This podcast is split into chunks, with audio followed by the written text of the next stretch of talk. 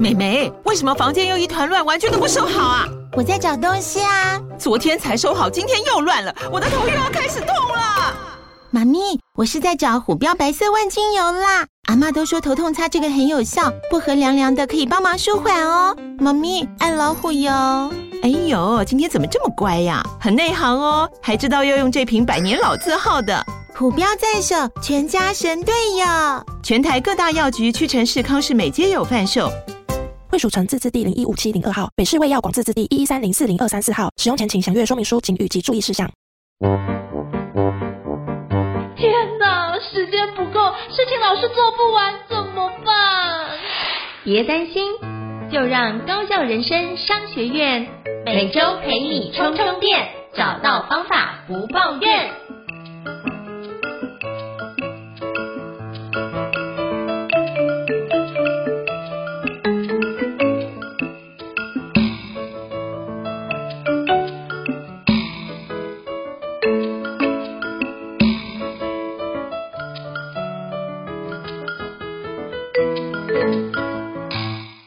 Hello，大家好，欢迎大家收听高效人生商学院。我是今天的主持人，电脑玩物的站长伊瑟。今天呢是我们的访谈单元，在今天的访谈单元里面呢，我要邀请一位我很佩服、我很欣赏的 SEO 的专家邱涛成 Frank 老师，来跟大家聊聊他最近推出的一本最新的书籍，书名叫做《SEO 白话文》。白话文，这听起来就让人家觉得 SEO 不再是那么困难，可以亲近的一个技术、一个方法。那它的副书名呢，叫做《赢得免费流量，创造长期营收的 SEO 行销指南》。所以呢，你在网络上想要经营自媒体，像我一样，或者是想要做一些内容产品的推广，或者我觉得现在大多数人、绝大多数人，你做一个知识产品，你做一个。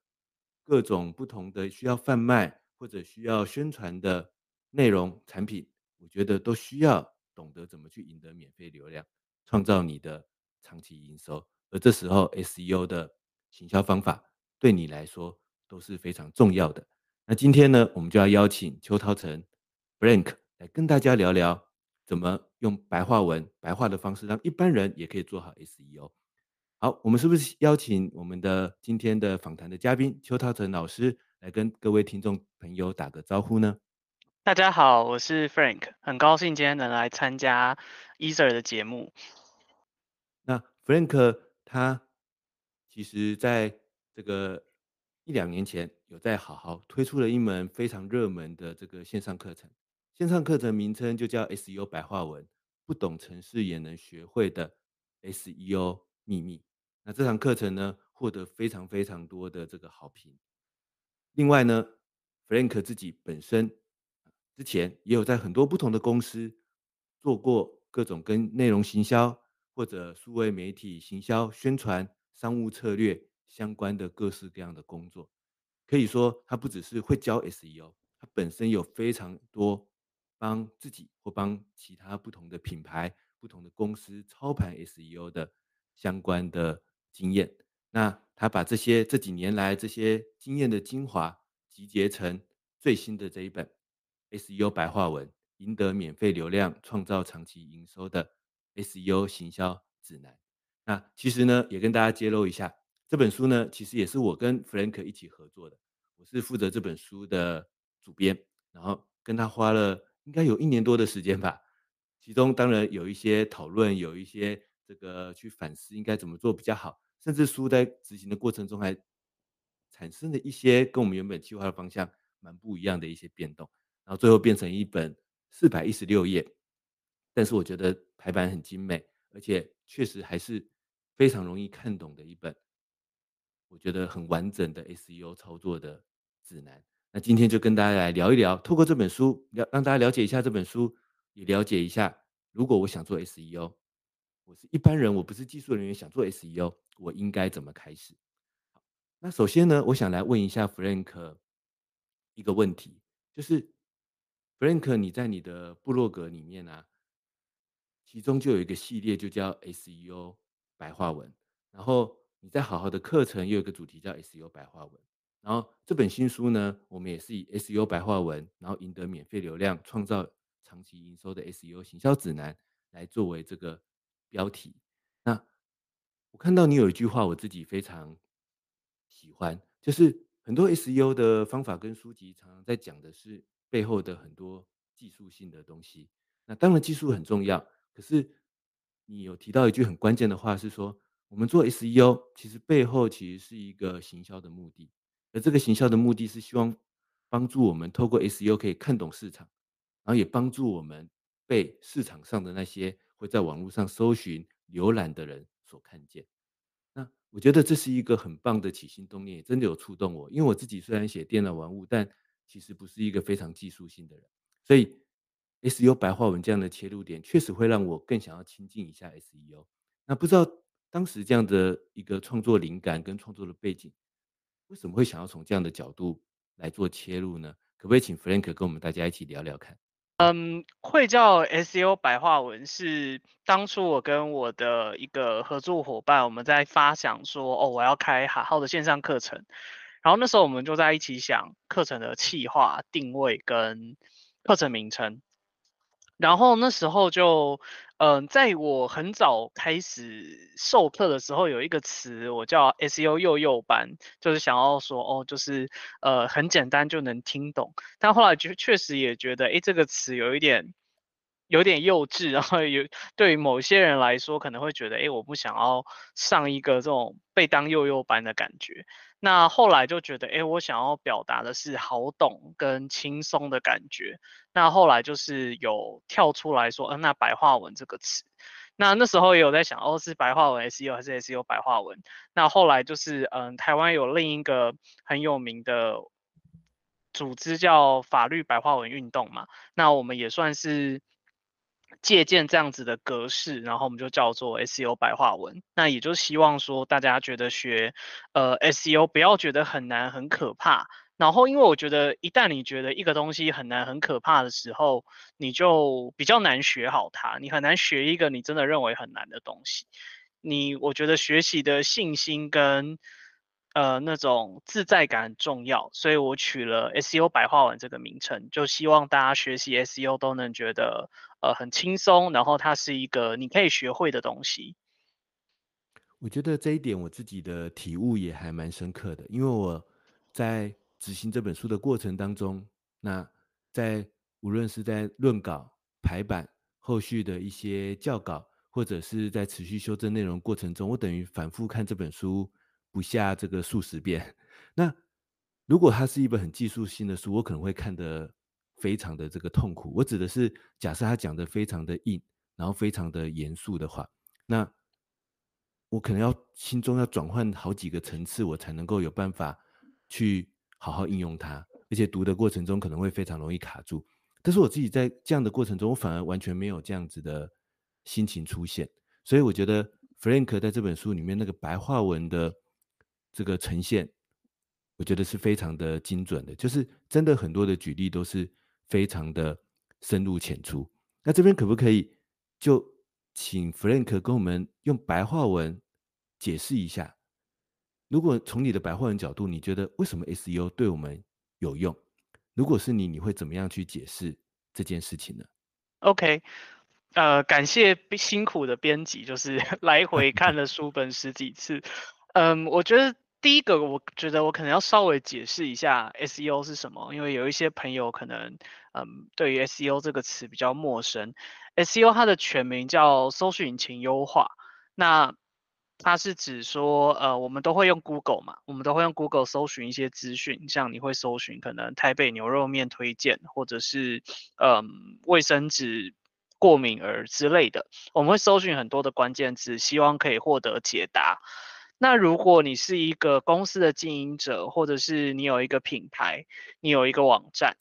然后你希望被更多人看到，这个时候如果我们的网站可以在 Google 上面出现在很前面的位置，我们就等于可以获得很多的自然流量，这个流量也是免费的。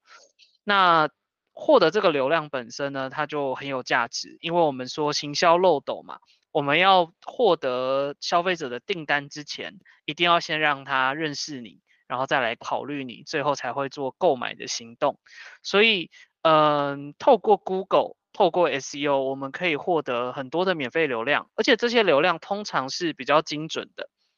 好比说，今天你在呃 Facebook 上面 PO 了一篇文章，你其实很难确定说到底，嗯、呃，来看这篇文章的人是谁，他很可能是，嗯、各种类型的人都有。但是因为做 SEO 的时候啊，我们都会锁定一个东西叫关键字，像是台北牛肉面是关键字，然后或什么意大利面的做法，这是一个关键字。那这样的关键字的情况下，我们基本上就可以锁定说，嗯，它背后的消费者或我们说 TA 是谁？因为像会搜寻台北牛肉面的人，我们可以确定一点是：一，他在台北；二，他对牛肉面有兴趣嘛？他总不会是对可能披萨有兴趣的人。所以透过关键字，我们可以筛选出一些相对精准的人群跟流量。然后这一群人群跟流量就有机会被你拿来做商业的转换使用。我再举另一个例子的话，像是，嗯，今天一个人搜寻男性的保养方法这个关键字，今天你是一个卖男性保养品的品牌，所以今天一个消费者搜寻男性保养品的时候，你的网站出现在这个关键字的可能第一页，所以你获得了一些流量。这些流量都是对男性保养品有兴趣的人，不然他闲来没事不会搜这个关键字，也不会点开你的网站。这个情况下，你就有机会跟他做生意，有机会成交，就获得订单。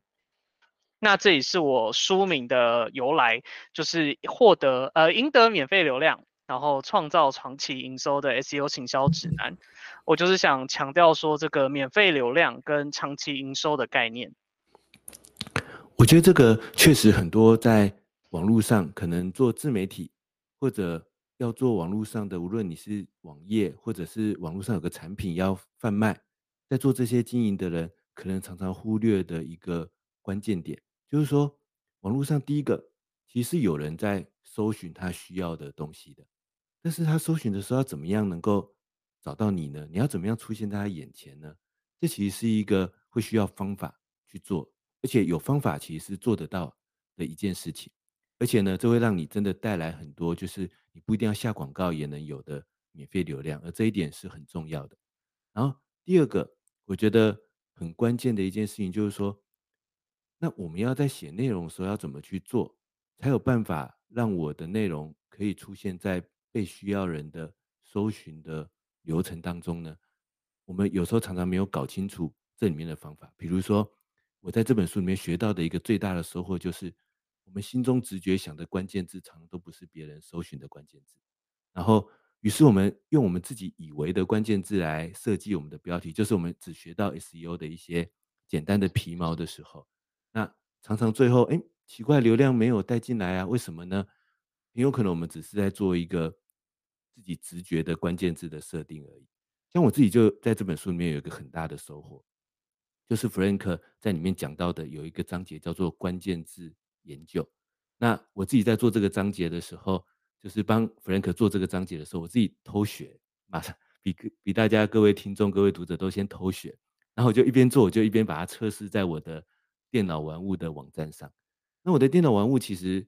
我本来也不是一个很会经营社群的人，所以我的电脑玩物上面大多数时候确实也都是 SEO 来的流量。但是那个是因为我写了够多的文章，所以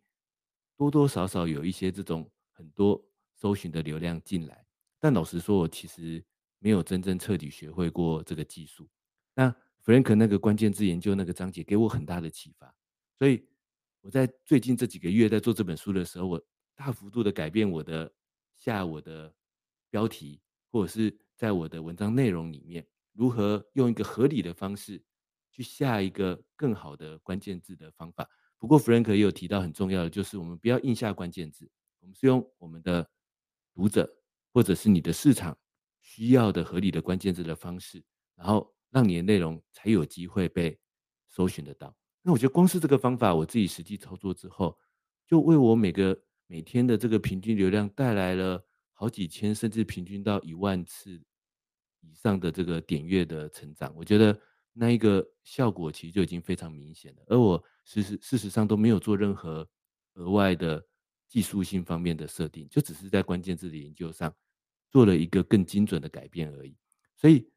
我自己是深刻体验 Frank 的 SEO 白话文这本书，对我们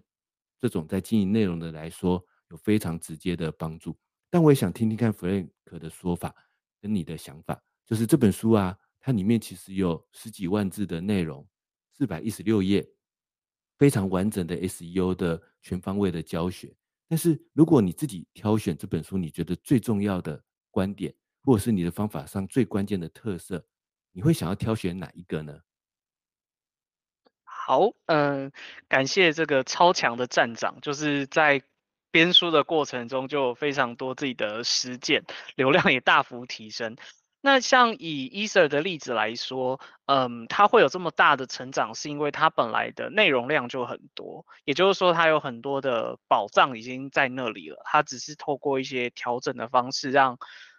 这些内容更容易被 Google 认可，然后更容易获得好排名，所以它的成效就会很明显，那就也是非常的厉害。我觉得这就是。嗯，学习的价值就是很多东西它没有那么难，它的差别只是知道跟不知道的差别。那我觉得如果知道那一些呃技术跟概念之后，那它的执行上其实不会很困难。那以我这本书来说的话，嗯，我觉得对于多数的朋友的话，我还蛮推荐。呃，当然要看你的阶段。如果今天你是一位连 SEO 三个字的英文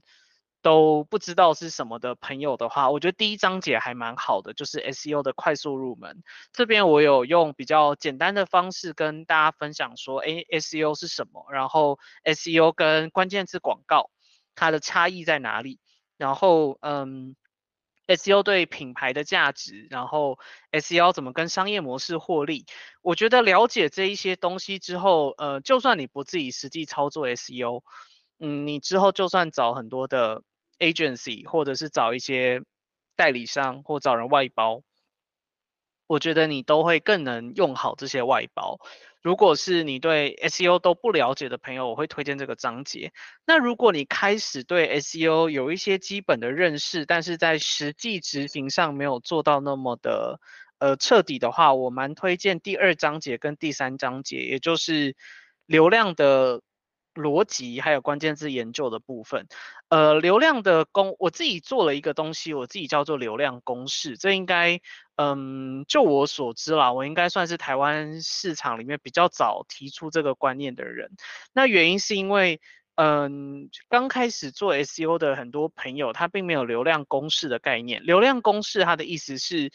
我们每一个关键字能获得的流量的数字叫做搜寻关键字的搜寻量乘上排名的点阅率，然后最后会得到我们这一个关键字能获得的自然流量。然后一篇文章能获得的自然流量的总数，就是每一个关键字的流量的加总。假设这一篇文章能获得五个关键字，那它这篇文章的流量加总就会是这五个流量的五个流量关键字的加总。好，这个观念就是在书里面它会呈现得更清晰。那为什么了解这件事情很重要呢？呃，因为了解这个观念之后，你会发现很多时候，呃，你以为你有在做 SEO，但那些 SEO 的操作都是无效的努力。SEO 它是一个很特殊的技术哦，我觉得它是一个。嗯，门槛非常，它是一个有门槛的东西。今天有一些东西，可能你的努力从零到一百分，你今天努力了五十分，会拿到五十分的成果；你拿努力六十分，有六十分的成果；努力九十分，会有九十分的成果。它是一个线性的状况。但 SEO 它是一个呃，超过一个门槛后，你才能获得回报的东西。今天就算你很努力，让你很多篇文章获得排名都在三十几名。你本来可能是一百名，现在都要三十几名，就这确实很棒，你也有进步。但是三十几名就是获得不了任何的流量，就非常非常少，就趋近于没有。那没有流量就没有营收，所以呃，我觉得做 SEO 它就是一个呃，你要做就是做好，要么就是你就会。得到很差的结果，所以我觉得这个是呃了解一些 SEO 重要观念的重要性。所以基于这个逻辑，我觉得 SEO 的流量逻辑跟关键字研究这两个章节，我觉得呃蛮推荐大家阅读的。我觉得我自己在看流量公式的时候啊，就像 Frank 刚才提到的，我们才会真正意识到说，哦，第一个 SEO，我觉得它可能是一个长期的策略，它不是我们想象的说啊，我今天做了一件什么事情，然后哇，明天这个有爆冲的流量，这个可能是另外一个逻辑，就是你写出一篇爆红的文章，然后获得很多社群的分享，但 SEO 可能不是这样，不知道我的理解对不对？我我要确认一下专家。Frank，我这样这样理解是对的吗？哎，不好意思，你可以再讲一次，我想再了解的更具体一点。哦，就是说，我觉得从 Frank 流量公式里面，像而且 Frank 刚才讲到了 SEO 其实是是一个长期经营的策略嘛，所以有时候我们做 SEO 可能不是说啊，我今天下对了一个关键字，写了一篇文章，然后我明天就流量爆冲，可能不一定会有这个效果。如果有这个效果，可能是我真的写了一篇爆红的文章，可能那个是属于社群经营或者是写一篇爆款文章的这个技巧，但它可能不是 SEO 的技巧。我这个理解是不是正确？是是正确的，原因是因为，嗯，流量公式它的你每一篇文章能获得流量的天花板，其实是那一个关键字。就是那个关键字，可能像口红推荐，感觉是一个很大的字，但它月搜寻量大概也就是三千上下，所以呃，你每个月透过这个关键字，最多能获得的流量，maybe 就是两千或者是一千五，好，所以它最多就是这样，所以它单篇文章能获得的流量上限是有限的，但如果今天你的文章量非常的多，像是一些很大的媒体，它的文章量很多，然后这些流这些。文章锁定了很多的目标关键字，那你每个月的流量可以非常的高。不过我自己觉得啊，就像我自己经营电脑玩物，我其实也很少会想要去追求所谓的爆款或者是爆红的文章，甚至有时候我有点害怕爆红的文章。为什么呢？因为那会为我带来很多不是我的读者，然后他们可能会提出很多不是我需要去解决的问题，甚至提出一些。会让我很烦心，但我其实原本不需要去解决的疑惑，就是在我们的领域底下。因为写出一篇爆款的文章，它会带来了一个在我的原本想要经营的领域之外的其他的人，他们可能因为某些其他的原因跑进来了，可是他们有要跟我讨论我真正想要讨论的核心问题。我我自己的某个程度的感受是这样，可是我觉得 SEO 不一样，因为我自己就用电脑玩物很多年。大多数的很多读者也其实也都是透过搜寻进来的，他们常常写给我的信或给我的回馈都是这样，就是说，哎，伊瑟啊，我认识你诶，因为我每次在搜寻一些我喜欢的、我想要提升生产力的数位工具，那就就不小心就搜寻到电脑玩物，然后那种奇怪，怎么每次都搜寻到电脑玩物，然后我就慢慢认识你了。然后另外一个是说，哎，我是因为我想要解决某个时间管理或什么的问题，然后搜寻到你的某一篇文章。你才发现说，原来你写过这么多的文章，然后就慢慢留下来，发现这些文章都可以解决他的问题。可是我觉得我很喜欢这样子的读者，因为他们有问题意识，他们有跟我一样的需求，会跟我讨论我想要讨论、我能够讨论的那些核心的问题。那这样子或许你会找到你真正的关键的顾客，然后找到你真正的铁粉。我觉得这是 SEO 的效果，也是我觉得。每个在网络上经营内容的人都要了解 SEO 的原因，不知道 Frank 觉得这样子的思考是对的吗？我觉得很精准。那当然，我觉得破圈还是一件蛮好的事情。对啊，没 错。我我还是觉得能有破圈的机会，当然破圈还是一件很棒的事情。偶尔爆红一下也不错。对对对 对对。那嗯，我觉得 SEO 它的真的好处就是精准跟长期，因为。呃，爆款它比较麻烦的点就是，呃，爆款是很短暂的，就是你爆完就爆完了，然后，嗯、你必须要一直追求下一个爆款，你才会一直有新的流量进来，所以这是追求爆款的辛苦的地方。那 SEO 它的好处就是因为，如果你今天选择的主题啊是那种常青的主题，嗯、举例来说像。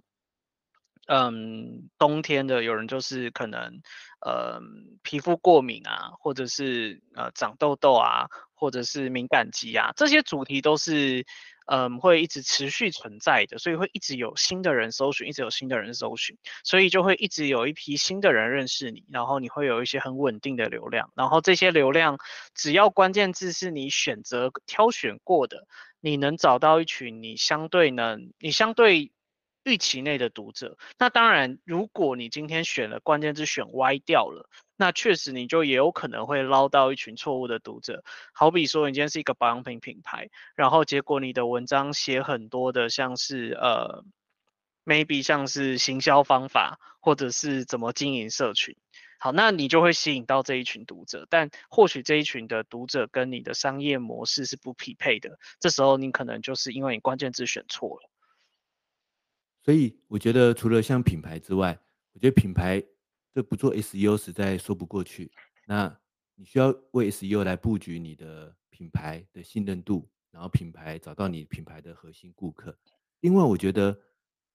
那些专业者，像我觉得这几年很多的专家，比如说他可能是个医生，他可能是某个领域很专业的老师，他可能在某个领域、某个技术上很专业的专家。那你的专业不一定是很大众的市场。但是 SEO 我觉得它就是最有效帮助我们这样子的人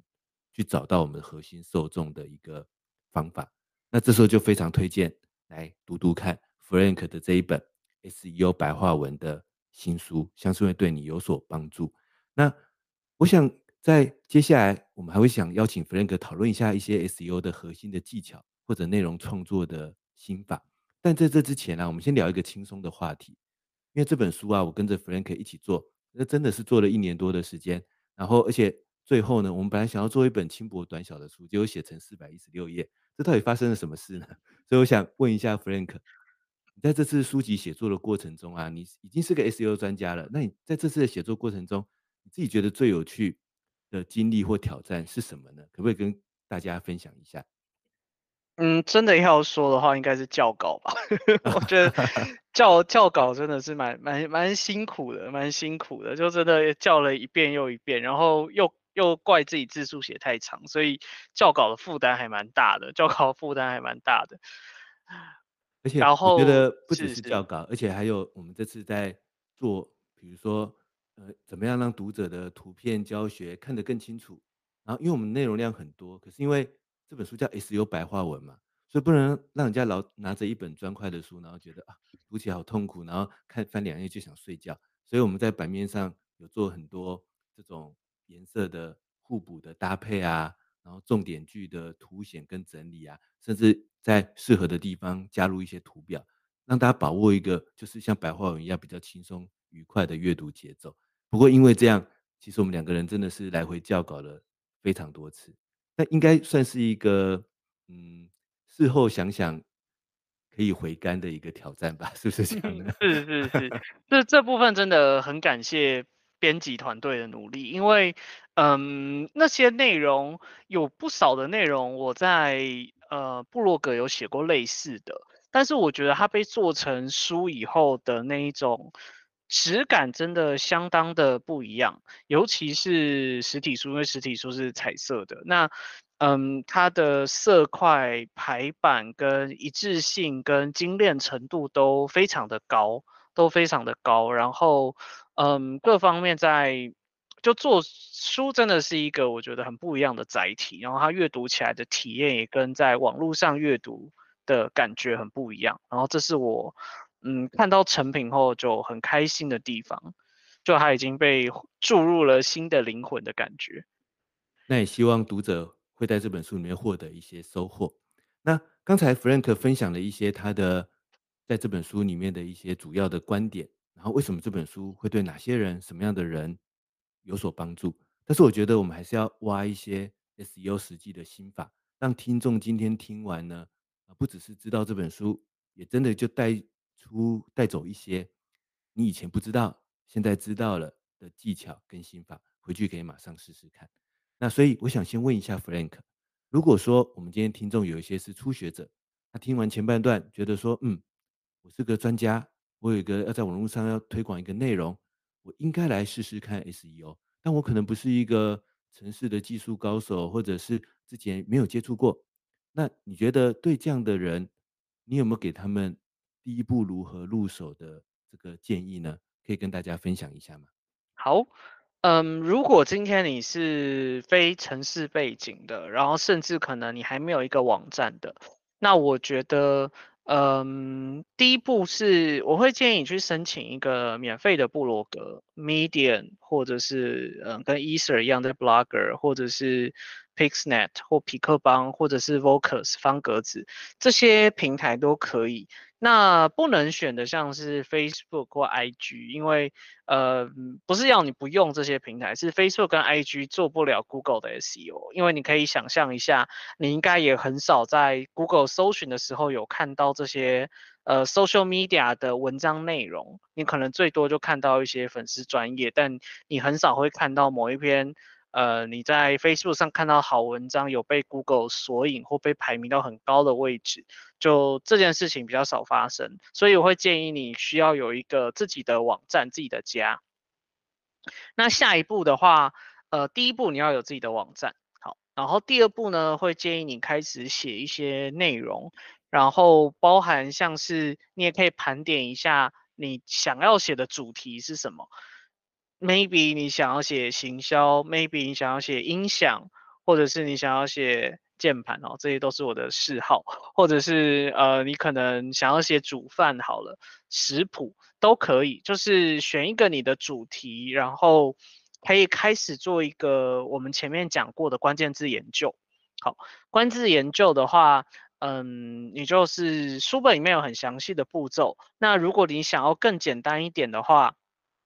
你也可以去 Google 搜寻关键字研究，然后你也会得到很多的教学这样子。还有另一个方法，我会建议你可以去看看有没有一些你很喜欢的网站，然后那一些很喜欢的网站里面有没有你特别喜欢的内容类型。举例来说，搞不好你很喜欢别人写的食谱或别人写的某一种系列文，那你可以尝试去模仿那一类型的内容，不是叫你抄袭，是说你可以模仿那样子的格式或描模仿那样子的主题。可能有人写说，嗯，开店的五种方法，你觉得，诶，我也很有开店的经验，那我就来写开店的可能七种方法，然后这方法跟对方的不一样。透过这样的方式，你的创作的轮盘，呃，或者是你创作的飞轮会开始慢慢滚动。那滚动之后呢，接下来再让 SEO 再帮助你，然后这样来来回回之后，呃，你的内容开始会被 Google 看见，也会被更多人看见，然后你的个人品牌或你公司的品牌也慢慢的会被人发现。也被认为是一个专家。那另一部分，我也蛮鼓励大家，虽然这跟 SEO 没有关系，但是如果今天你是一个创作者，然后有写出来的话，那一些内容我也很鼓励说，呃，你可以透过像电子报或你发在 Facebook 或 IG 上面让别人看到。SEO 它是一个让你被看到的方法之一，但不代表你只能做这件事情，别的事情都还是可以做，只是 SEO 会让你被更多人看到而已。大概是以上这些方法。那我总结一下，第一个，呃，找一个网站，免费的，免费的方案很多。我的书里面也有分享说，呃，如果你今天没有网站的话，有哪几种方案，有免费到付费的方案，有哪一些方案可以选。那再来第二个就是，你可以开始做关键字研究，或者是研究一下你很喜欢的，呃，同行的网站会写哪些主题。然后第三个步骤就是开始写，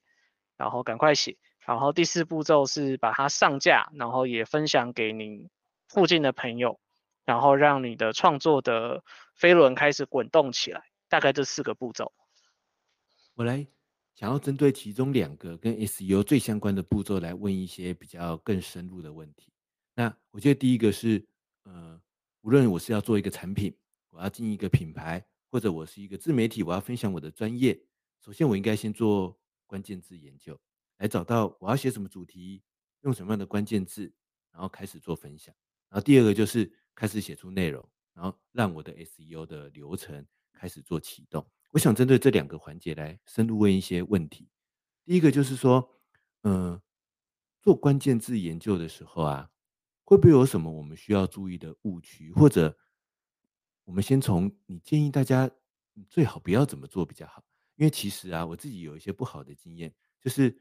在这几年来，那当然后来 Google 的一些搜寻的排序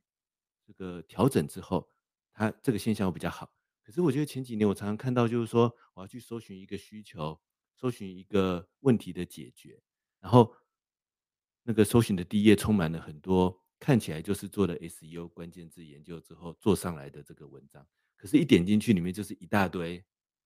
就是我我看不出来他到底要教我什么，但是里面充满着我要解决的问题的关键字没错，但是真正的核心的心得跟内容其实没有，所以我们是不是在做这个的时候啊？你有没有建议我们不要陷入一个什么样的误区，或者最好千万不要做些什么事情？在关键字研究这部分。Okay. OK，好，我觉得这个问题很有趣哦。那因为这个问题其实它是两个层面的问题。呃，关键字研究的目的是帮助我们找到我们想要的关键字，然后这是一个有流量的关键字，对于我们生意有帮助的关键字，这是关键字研究的价值。那 Ether 大大刚提到的那个状况，其实是 Google 没有做好，倒不是说那个人关键字研究做错了，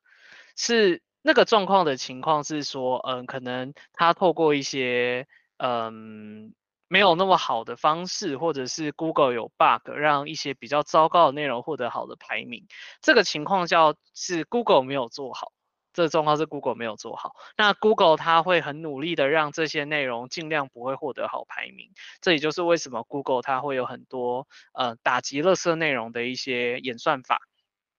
然后像近期的一些 core，我们叫做 core update 核心的更新，这些核心的更新也都会让我们尽量在使用 Google 的时候，呃，那一些垃圾内容会变少。那大家也可以想一下，就是以前今日头条的搜寻结果其实蛮多的，没错。呃，大大大家应该还有，如果大家回想一下，那可怕的一个现象。对对，但但其实现在。很少见了，对，已经很少，少很多了，少很多了。所以，呃，虽然我我最近也有查一个资料，我觉得很有趣，就是美国美国人消费者对于 Google 的满意度，大概就其实都蛮稳定，大概落在七十八到八十分左右，就是每一年都差不多在这个数字。然后，嗯、呃，我们说。我们虽然没有感觉，但其实 Google 也在替我们负重前行。就是网络有产生很多大量的垃圾，或者是一些呃不相关或不友善的资料，但 Google 会很努力为使用者考量，让使用者对使用者有帮助的内容可以浮出来。好，那这件事对我们有什么重要性呢？这件事的重要性是我们在撰写内容的时候，要尽可能是真的为读者服务，而不是、嗯、呃为搜寻情服务，就是。搜寻引擎的搜寻引擎是结果，因为搜寻引擎会为读者服务，所以我为搜寻引擎的规则服务的时候，通常也会符合读者的利益。那我们也可以直接去想办法符合读者的利益，去想读者读完我这篇文章后，他会不会真的有收获，是不是真的能解决他的一些问题？这样子的内容会比较有竞争力，也比较容易获得好排名。这个是内容撰写的时候我们可以注意的事项。那回到说关键字研究的部分哦，我觉得关键字研究，嗯，它做错的原因通常不是关键字研究本身，而是我们选择了错误的关键字做执行。什么意思呢？就是，呃，关键字搜寻量是一个很重要的观念，非常的非常的基本，但是很多的初学者会。没有做好基本功，也没有意识到这件事情的严重性。很多人会想到哪一个字，就觉得这个字听起来 make sense，然后我就下去做，然后就期待说，呃，我可以获得很多的搜寻量。像，呃，大家可以猜一下哦，大家觉得 SEO 白皮书跟 SEO 书籍它的月搜寻量是多少嘛？大家可以想一下，哎，编辑也可以想一下，你觉得？白皮书跟 SEO 书，月搜寻量，我猜白皮书比较多，白皮书比较多，乱猜，猜个数字，每个月猜个数字，猜个数字，猜个数字啊，哇，这好难哦。好，我随便乱猜，SEO 白皮书我猜有两千，SEO 书籍一千。哦，好，就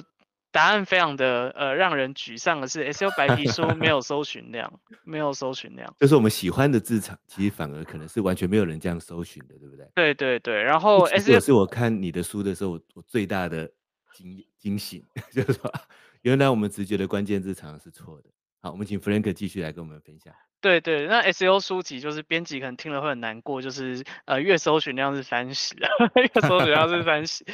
都就一这个状况不是说大家对 SEO 书籍没有需求，而是大家比较少直接会搜寻这样的字词，大家可能会直接搜寻像 SEO 课程或者是 SEO 的一些相关的问题，然后去获得解答，大家不见得 exactly 会直接搜寻 SEO 书籍这个 term。好，那嗯。不管这件事符不符合我们预期，但是市场会告诉我们说，一个东西的搜寻量是多是少。好，所以呃，搜寻量是一个我觉得很美妙的东西，因为它其实也可以帮助我们去评估很多的呃社会议题，像我要怎么判断说某一件事情到底有多少人关注。我其实透过每月的搜寻量就能判断说这件事情是不是一个真的有被社会关注的议题，因为有被社会关注议题，通常搜寻量都蛮高的。好，所以在做关键字研究的时候，呃，我有提出四个步骤，然后呢，这四个步骤的第一个步骤是找，就是你要找到大量的关键字，然后呢，再来就是你要去查查询关键字的搜寻量。这两个步骤，我觉得查找大家都找，大家会找，尤其是 ChatGPT 出来之后，其实关键字研究的前期变得容易很多。嗯，做法是我书也有提到，里面的方法大概像是说，呃，我是一个叉叉产业的人，那请你推荐一些 SEO 的关键字给我。好，透过类似这样子的问法，其实你就可以很快速的产出呃大量的关键字了，再搭配一些工具的辅助，呃，产出两三百组关键字都没有问题。但最重要的其实是你接下来要查搜寻量。查搜寻量有免费的工具，也有付费的工具。我书里两种都会提。那就算是用免费的工具，你还是可以排除掉很多搜寻量很低的字词，因为零的字词它会告诉你。然后，呃，如果是那种只有嗯、什么十到一百的字词，它也会告诉你。你心里就有个底，就是我到底现在在做的字词，它的天花板是多少？我做的天花板是多少？好，所以呃，关键字研究的话，我觉得呃，透过 AI 的帮助，可以帮助我们找到很多的字词。但是搜寻量这件事情呢，我们会建议用 Google Ads。我书里面会提到这个连接，你也可以直接搜寻。就透过 Google Ads 的 Keyword Planner，我们可以去查询这个关键字的搜寻量。那有一些朋友会想要偷吃布，他会想要请 AI 告诉他。关键字每月的搜寻量是多少？那我的测试的结果是建议现在还不要，因为 AI 目前它看起来并没有取得 Google 的这个资料库，所以它的数据并不准确。然后有时候不准确的程度会很离谱，那这部分我就会觉得比较危险一点，因为当你今天误判了搜寻量，等于你误判了这个关键字的商业价值，你可能会把高的关键字。忽视掉，然后把不应该做关键字很认真的去做，这样就是一个策略上的大错误。这是关键字研究，我觉得最多人会犯的错误，也就是不看搜寻量。那我觉得就是我们都已经写出一个很好的内容了。那你都已经写出一个很好的内容，像刚才 Frank 讲的，我们在做关键字研究的时候，找一下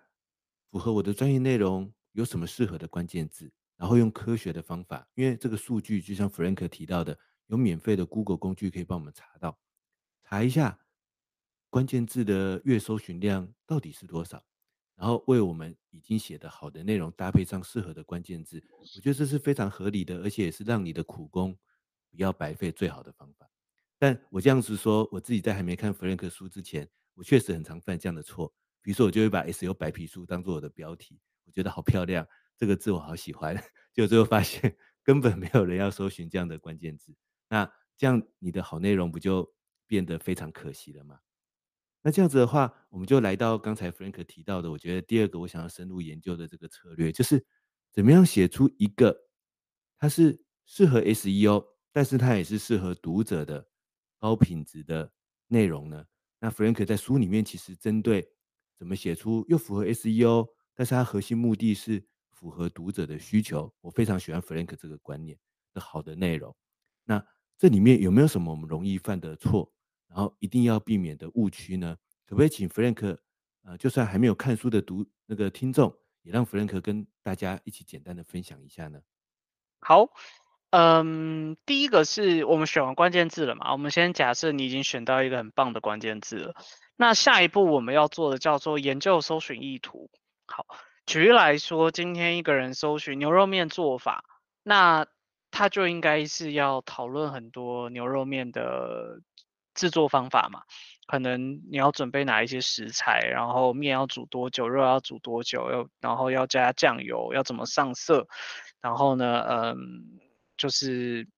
水啊，食材的比例是多少，这些就很重要。这就是读者为什么搜寻这个关键字，他希望可以解决什么问题，这件事情我们要很老实的回答。那这件事情有时候我们会有创作者或品牌会有一些执念存在。好比说，嗯、你明明家是卖那个，你家是卖牛肉泡面，好了，你是卖牛肉泡面，但你选牛肉面做法，然后呢，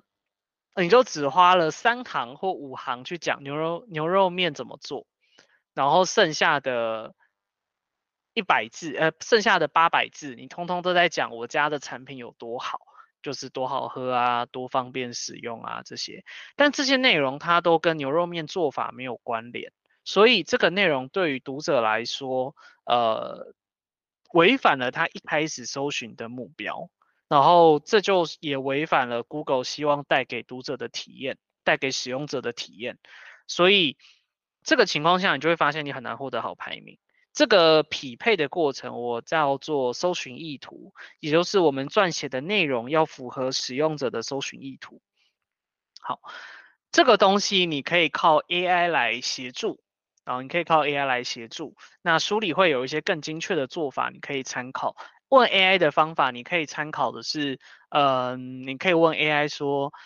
今天读者搜寻牛肉面做法的时候，他希望获得什么样的解答？然后 AI 就会啪啪啪，就是跑一串大纲或资讯给你，那些就是 AI 推论出来说，使用者搜寻某个关键字之后，他应该要获得哪些解答。那这件事情你我们人类也可以做，你也可以直接去想象说，今天搜寻某某关键字的时候，呃，消费者想要获得哪一些解答。我再举一个更容易理解的例子好了，像口红推荐，口红推荐这个例子，今天搜寻口红推荐的时候。我们会发现说，嗯，出来的结果以现在二零二三年十二月的这个当下，它的内容很多都是二零二三年的口红推荐。好，如果到明年二零二四年，就会变二零二四年的口红推荐。然后我们会再发现另一个状况是，呃，我们今天搜寻叉叉推荐的时候啊，通常不会只推荐一个品牌，它可能会推荐至少十个甚至十五个、二十个品牌，像是什么 YSL 啊、Dior 啊。或者是呃 MAC 啊，就这一些口红就一字排开，就是要让你有很多可以选。这个情况下，读者的搜寻意图就叫做呃最新年度加上多个品牌，可能括号大于十的口红推荐，这个叫做这个关键字的搜寻意图。这个时候，如果我们写了一篇文章，上面只写我们家的口红。然后只写我们家某一个口红的型号，像是法兰克口红，你的口红最佳推荐，你的标题这样下，然后你的内文放了五十次口红推荐，但是你通通只推荐自家的这一款口红，这时候你就跟搜寻意图抵触了，就也就是说读者的问题没有获得解答，Google 也认为说这样子的内容是没有办法获得读者青睐的，这个当下你就获得一个结果叫做你的排名会很烂。因为你的内容不符合 Google 跟读者的利益，所以搜寻意图的研究很重要。好，那这是获得好排名的呃重点。那另一方面，我也想 highlight 一个比较少人讨论的，但我觉得很重要。我会很推荐大家的排版要排得好看。因为现在的 SEO 内容的长度都会稍微长一点点，大概一千五到三千字之间，算是很常见的状态。这个情况下，如果你的文章排版或你的部落格的排版超级难读，尤其是手机版很难读的时候，读者的跳出率会很高，因为他觉得在这你这里读文章就是很不好读。很难读，那这件事你要怎么调教呢？呃，我书里面有放一些 demo，那我这边还有推荐另一个更直接的做法是，呃，你可以去观察一些你很喜欢的网站，尤其是媒体网站或者你很喜欢的部落格，然后你可以观察一下他们的行距啊、断句啊、空格啊、字体大小啊、颜色啊、配色啊这些东西你都可以参考，然后把它消化之后 apply 到你自己的网站，然后你就会发现哦，你的网站会变得更好读。我觉得搜寻意图跟排版。这两件事情是，嗯、呃，对于我们写出一个符合 Google 跟读者都有帮助的内容来说，可以参考的两个重点。我发现啊，像 Frank 刚才提到的一个搜寻意图，一个是你在写文章的时候的排版，然后去让读者有耐心，然后很舒适的把它看完，而不是说看了前面一两句就啊好难读哦，然后就跳走了。我觉得大家想，哎，为什么这跟 SEO 有关？但我觉得这正是 Frank 在《SEO 白话文》这本书里面一个很核心的精神，就是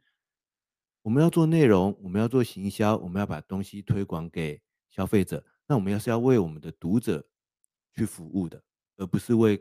Google 搜寻引擎去服务。虽然我们可能传统的 SEO 做法是说啊，我怎么破解 SEO 的搜寻引擎呢？呃，Google 的搜寻引擎啊，它有什么规则啊？啊，当然我们也是要了解，没有错啦。那不过我觉得 Frank 这本书里面。它的很多角度其实是回到，那到底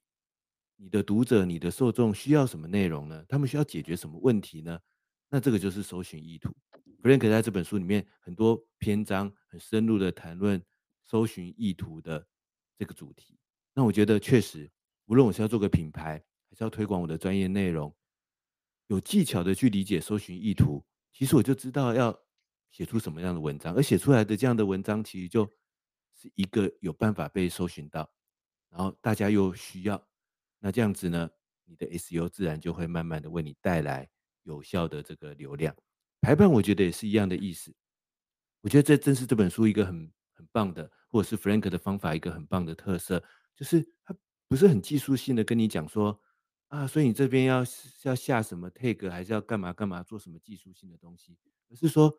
你看嘛，读者就是不想要看。长篇大论很难读的文章啊，你要想办法让你的受众觉得读起来很舒适，而且是他们想要理解的内容。你有在解决他们的问题，你这样为他们设想，自然而然你就会写出一个符合 SEO 需要的文章，或者说这样你的文章、你的内容就会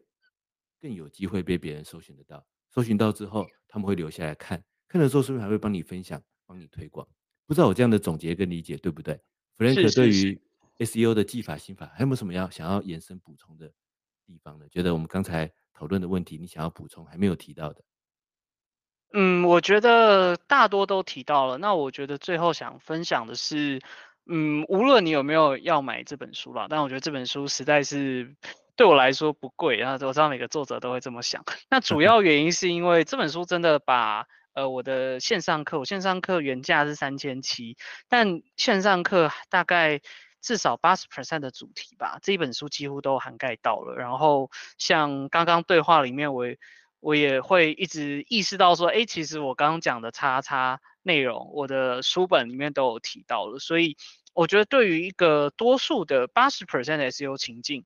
这本书里面都有处理到了。然后，嗯，我觉得这是一件对我来说我觉得很不错的地方。那读者不管有没有买这本书，我觉得学习 SEO 的。呃，时候可以都多留意一下，是你学的那个东西对于你的执行的帮助大不大，以及它的嗯效益是不是最大的，就是优先顺序跟权重性的问题。因为 SEO 有非常多嗯。小撇步，就甚至是很细碎的小优化的项目，但不是每一个优化项目对于你的网站都是有同样的效果。但可能你花了很多时间去学了一些，嗯，你用不到或是不是你这个阶段该学的东西。好比说，嗯，结构化资料好了，对于一个还没有对 SEO 非常不熟悉的人，我觉得你学结构化资料的意义不大。那但 虽然我这本书还是有放，但就是呃这件事情对于一个初学者来说，你学结构化意义的资料不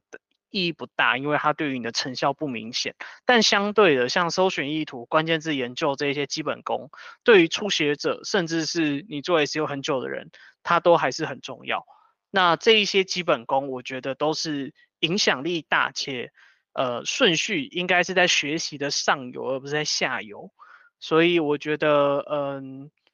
判断说哪一些内容对于自己来说是最重要这件事情，嗯、对于学习来说，我觉得会帮助很大。那这本书它有帮你按照说每一阶段每一阶段，从简单到困难，就是，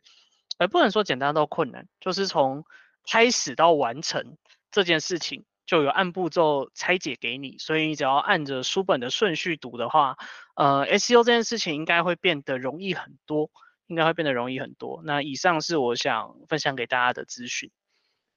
然后啊，我们。Frank 的这一本 SEO 白话文，赢得免费流量，创造长期营收的 SEO 行销指南。书的内容毋庸置疑的，我觉得一定有品质的保证，我自己也非常的喜欢。但是呢，在这本书一推出来的时候，是不是书里面还附了一些延伸的东西，然后让我们首批买书的读者有一些延伸的收获或获得，或者未来买书的读者，这本书是不是有一些附加的内容？可不可以请？Frank 跟大家介绍一下呢。好，嗯，首批的话，当然一个是有我的签名了。虽然我不觉得这件事情对于各位来说真的那么那么重要，对。但如果你是一个 care 这件事情的话，嗯，就是成品的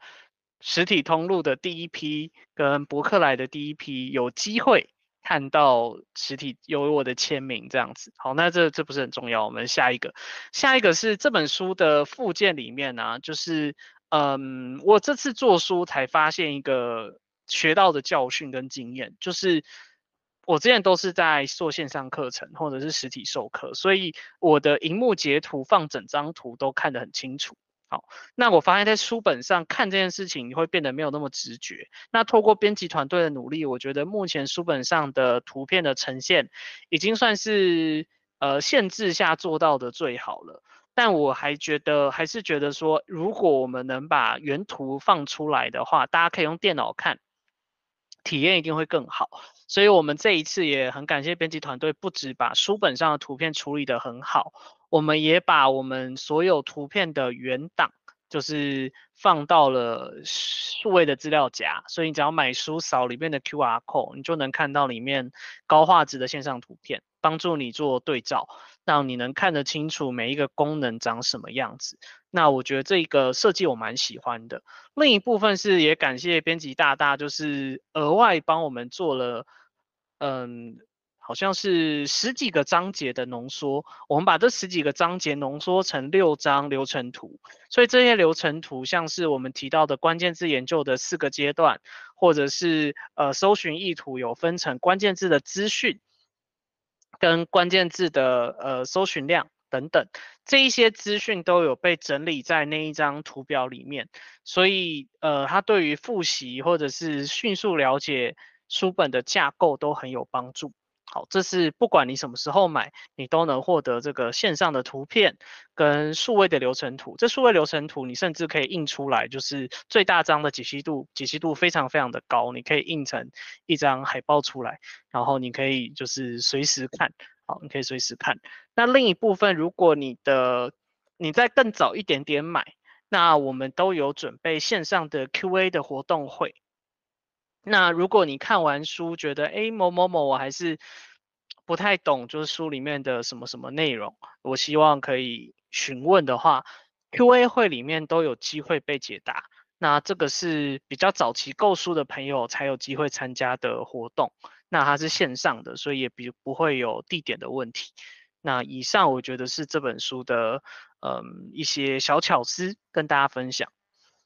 我觉得其实这个就是 Frank 的一个精神，就是做 SEO，它其实是要为读者的搜寻意图、读者的问题解决去服务。那做一本 SEO 白话文的书，那当然也是要为了买这本书来学 SEO 的人，他们的学习方式怎么样比较轻松，怎么样可以让他们复习，怎么样呢可以让他们真正学会，然后在这本书的设计里面去理解读者的学习意图。我觉得这。说来说去，其实好像是一个共通的这个精神。那最终呢，就是推荐大家，我们可以在第一时间来购买 Frank 的 S U 白话文这一本新书。那你有机会获得限量的签名版，在博客来跟诚品购买。然后第一批购买，抢先购买，你也可以赶快去报名限时限量的线上 Q&A 导读会。那无论你什么时候购买，你都可以在里面获得高解析的教学图档的对照，以及我们重点整理好的精美的流程图，让你读完之后有精美的流程图，让你随时复习这本书里面 SEO 操作的重点。好，那我们今天呢，感谢 Frank 的参与，然后跟我们分享了 SEO 白话文这本书，也跟我们分享了很多 SEO 的核心的观念、关键的技巧，以及我们千万不可以踏入的误区，那也感谢各位听众的收听。那如果你想了解 S U 白话文这本书以及 Frank 相关的资料，听完这集节目之后，可以在我们节目的节目页面，我们会把相关的书籍作者的资讯留在我们节目的说明栏位当中。那我是高校人生商学院的伊瑟，今天谢谢大家的收听，也谢谢 Frank 今天接受我们的访谈。各位听众，大家拜拜。谢谢伊 Sir，大家拜拜。谢谢，下次再见。高校人生商学院，掌握人生选择权。